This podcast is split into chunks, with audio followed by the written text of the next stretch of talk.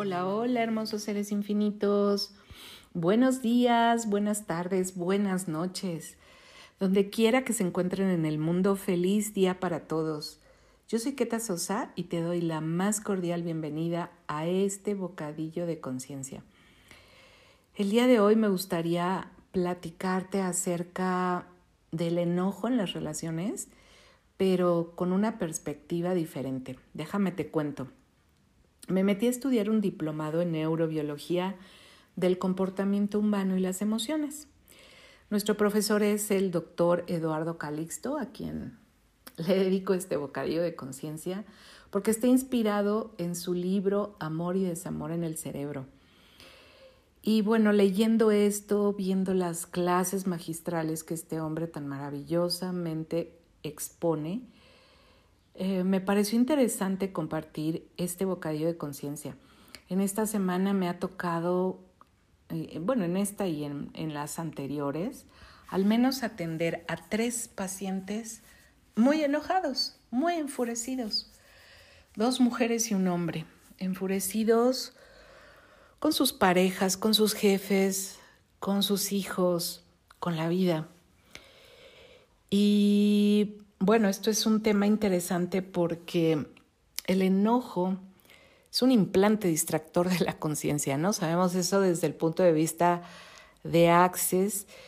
¿Por qué se dice que es un implante distractor de la conciencia? Porque está toda esa química dentro de nosotros instalada, y ahorita la vamos a comprender, pero además porque cuando estamos enojados pues no podemos tener conciencia, un saber, no podemos conectar con la parte sabia de nosotros. Nos vamos como gorda en tobogán con esta manera de estar en el mundo. Y bueno, déjame que te cuente que el doctor Calixto explica justamente, su libro está padrísimo porque explica historias de parejas está enfocado al enamoramiento, obviamente, y explica las reacciones de las parejas. Pero este capítulo en particular me llamó mucho la atención por lo que te digo del antecedente con mis pacientes y porque la forma en que lo explica me pareció muy clara para comprender por qué es un implante distractor de la conciencia. Dice el doctor Calixto que el cerebro pues va a querer ganar las discusiones y va a querer evitar culpa o vergüenza. ¿Cuántas veces no te has visto discutiendo?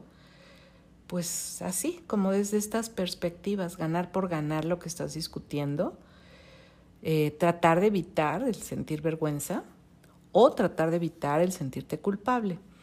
el enojo en sí mismo es una respuesta que nuestro cerebro tiene a cuando se presenta una disonancia cognitiva. Yo entiendo esto como esos momentos en donde no te cuadra el audio con el video, en donde de pronto hay una disonancia entre la información que te han dado y cómo se comporta la gente, cuando descubres algo que no, que no estaba en el radar, que no formaba parte de la historia cuando nos sorprendemos con alguna situación, ¿no? Y generalmente una de las pautas que más nos da eh, al enojo es la mentira, por ejemplo, ¿no? Descubrir una infidelidad, un alargamiento con mentiras de situaciones que tú dices, me estás viendo la cara, ¿no? Él describe, por ejemplo, personas que no se quieren comprometer o vaya, diferentes situaciones en las relaciones de pareja, ¿no? Pero la infidelidad, por ejemplo, puede ser una de estas, que normalmente va a llevar al enfurecimiento, ¿no? Y bueno, lo que dice también es que generalmente vamos a discutir porque sabemos diferentes detalles que los otros ignoran.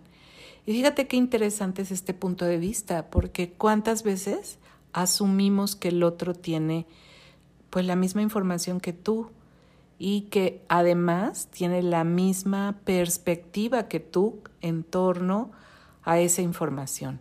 Entonces tratamos de convencernos de eso mutuamente, ¿no? Deberías de verlo como lo miro yo, deberías de ver lo que estoy viendo yo y se supone que tienes la misma información que yo. Pero ¿qué crees? Que el 75% es una interpretación y va a depender de todo ese cóctel neuroquímico de, que tenemos cuando estamos enojados.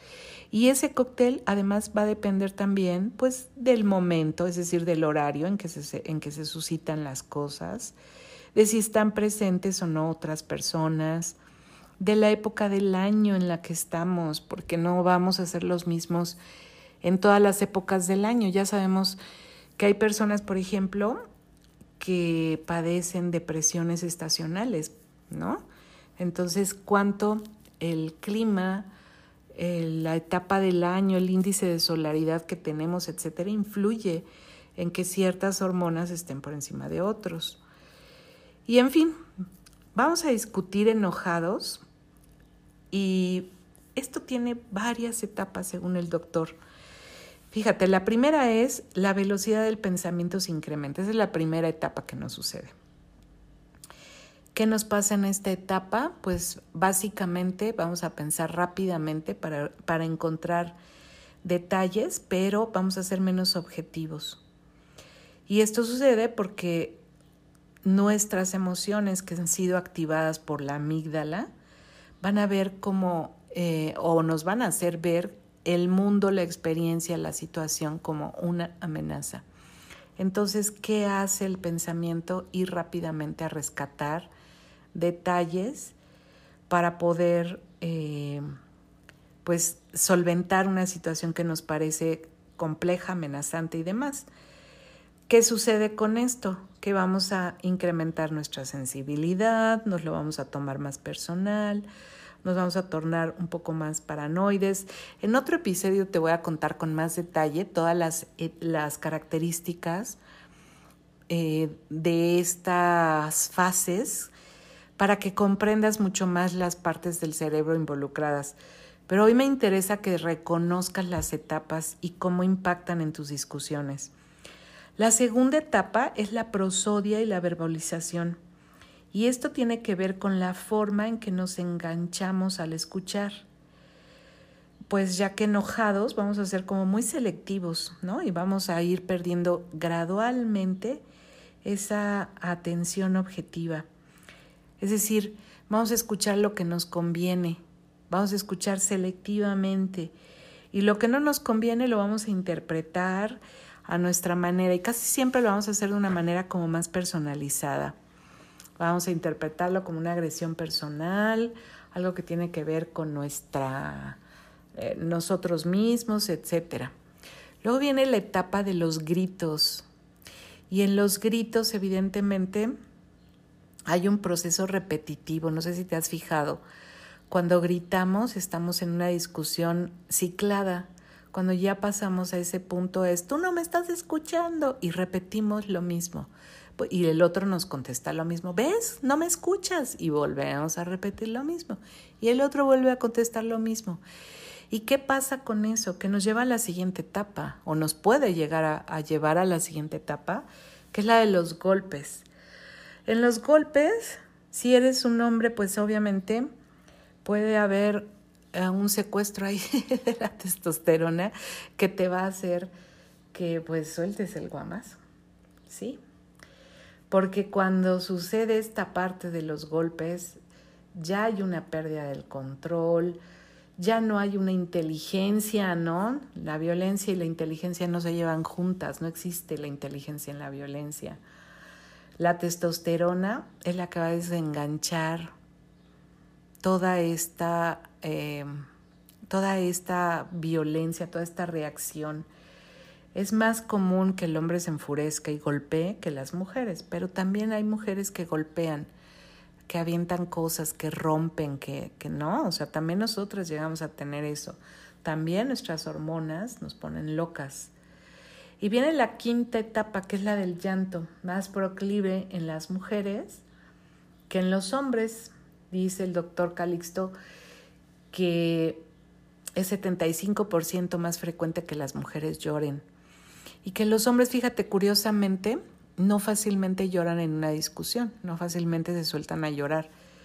Los hombres lloran solamente cuando sienten la sensación de vulnerabilidad, la necesidad de una explicación.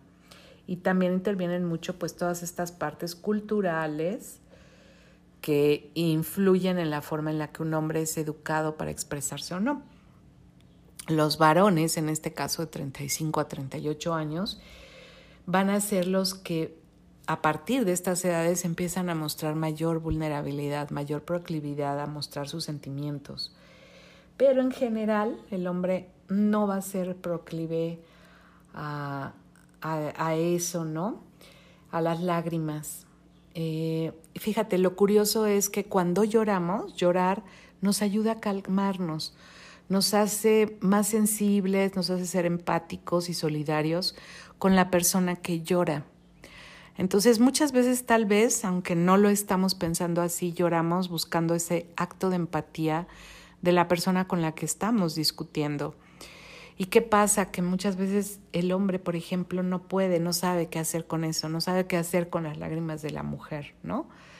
Y curiosamente lo que daría a una generación de oxitocina a veces no puede suceder. Hay hombres que no lo pueden dar, un abrazo, un beso, sentarse escuchar empáticamente. Cuando ya hay lágrimas, les cuesta trabajo pasar esa etapa.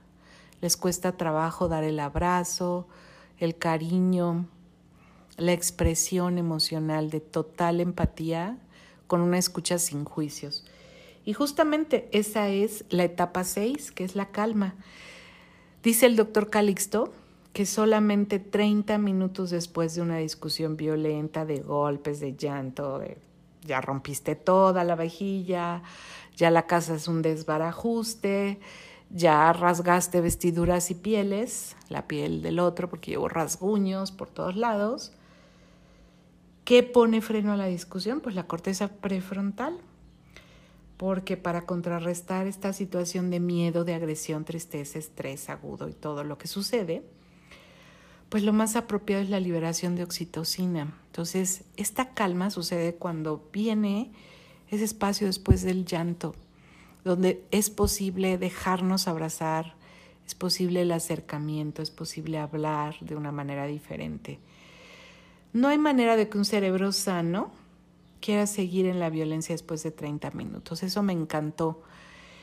¿Por qué? Porque esto nos hace pensar cuántas veces eh, nos hemos quedado ciclados en un enojo, en una, en una discusión, en un pleito por más de 30 minutos. Y eso ya es una alerta que nos puede indicar que algo anda mal con nosotros, ya sea con nuestro cerebro, con nuestros rasgos de personalidad, eh, que traemos por ahí algún trastorno de personalidad o que somos obsesivos, compulsivos o que somos depresivos o alguna otra cosilla. Pero eh, bueno, es necesario darnos cuenta que no vamos a aguantar más de 30 minutos y que es sumamente desgastante. No sé si tú te has fijado que si en una discusión alguien llora, acaba totalmente agotado y con una necesidad de descanso. ¿Te has puesto a pensar qué relevancia tiene el que todos en verdad tengamos esta necesidad de reconocimiento y de amor? Y que evidentemente cuando estamos enojados no podemos ofrecérsela, no podemos recibirla Estamos buscando eso, estamos buscando eso, pero no podemos.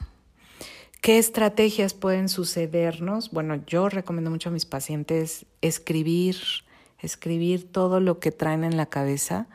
20 minutos de escritura diaria cuando estamos muy enojados por un evento y que regresamos a él eh, y que evidentemente esta parte donde podemos percibir la mentira o la infamia del otro, ¿no? Nos engancha y no nos deja salir y avanzar.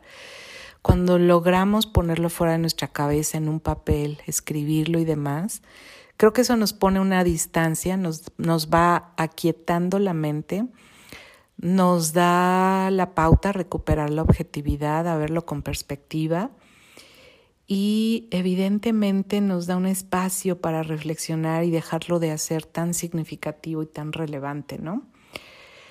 Em, es tan importante en las relaciones el apego, pero A veces cuando tenemos apego patológico, pues estamos pidiendo incondicionalidad y cuando hay agresión, cuando hay enojo cargado eh, con todas estas etapas y que llegas hasta los golpes, evidentemente, pues esta incondicionalidad se va a perder, se va a ir diluyendo y difícilmente va a ser un apego saludable, ¿no? Entonces, bueno, yo te invito a que reflexiones en tus relaciones, dónde estás parado, cuántas etapas vives, cómo las vives, cómo impactan en tus relaciones, cómo impactan en cómo te sientes después de un enojo. Y que nos compartas, por favor, que me compartas qué onda con, con tus reacciones, qué puedes reconocer de eso. Voy a seguir compartiendo en otros bocadillos de conciencia más detalles acerca de todas las reacciones eh, que suceden, porque es interesantísimo observar cómo participa nuestro organismo en el desequilibrio y cómo las hormonas que intervienen puede ser sorprendente la forma en que nos conducen a perdernos. Técnicas, escribe, respira, em, lleva la atención a otro espacio, otro lugar antes de llegar al... Cuando te notes ya en los gritos, que es una etapa reciclada de conversación, date un respiro, salte, camina, para esa química que te secuestra y que te puede llevar a otra cosa, ¿no? Probablemente salte y llora solo, camina en la naturaleza, respira, escribe, eh, grita, esas cosas también ayudan. Y después con calma vuelve y conversa. Puede ser que en la conversación ya tranquilo pueda surgir ese estado de oxitocina en el abrazo, el beso y la empatía que son de la estrategia, de las estrategias que el doctor Calixto promueve y que nos enseña que pueden ser eh, muy, muy beneficiosas para nuestra recuperación como personas. Y bueno, pues yo soy Keta Sosa, me despido el día de hoy con este pequeño bocadillo de conciencia y espero que sea una contribución al autoconocimiento y a una mayor comprensión de las demás personas cuando tienes algún estallido, un enojo o un, un acto de estos que se tornan violentos. Nos escuchamos la próxima semana. Bye bye.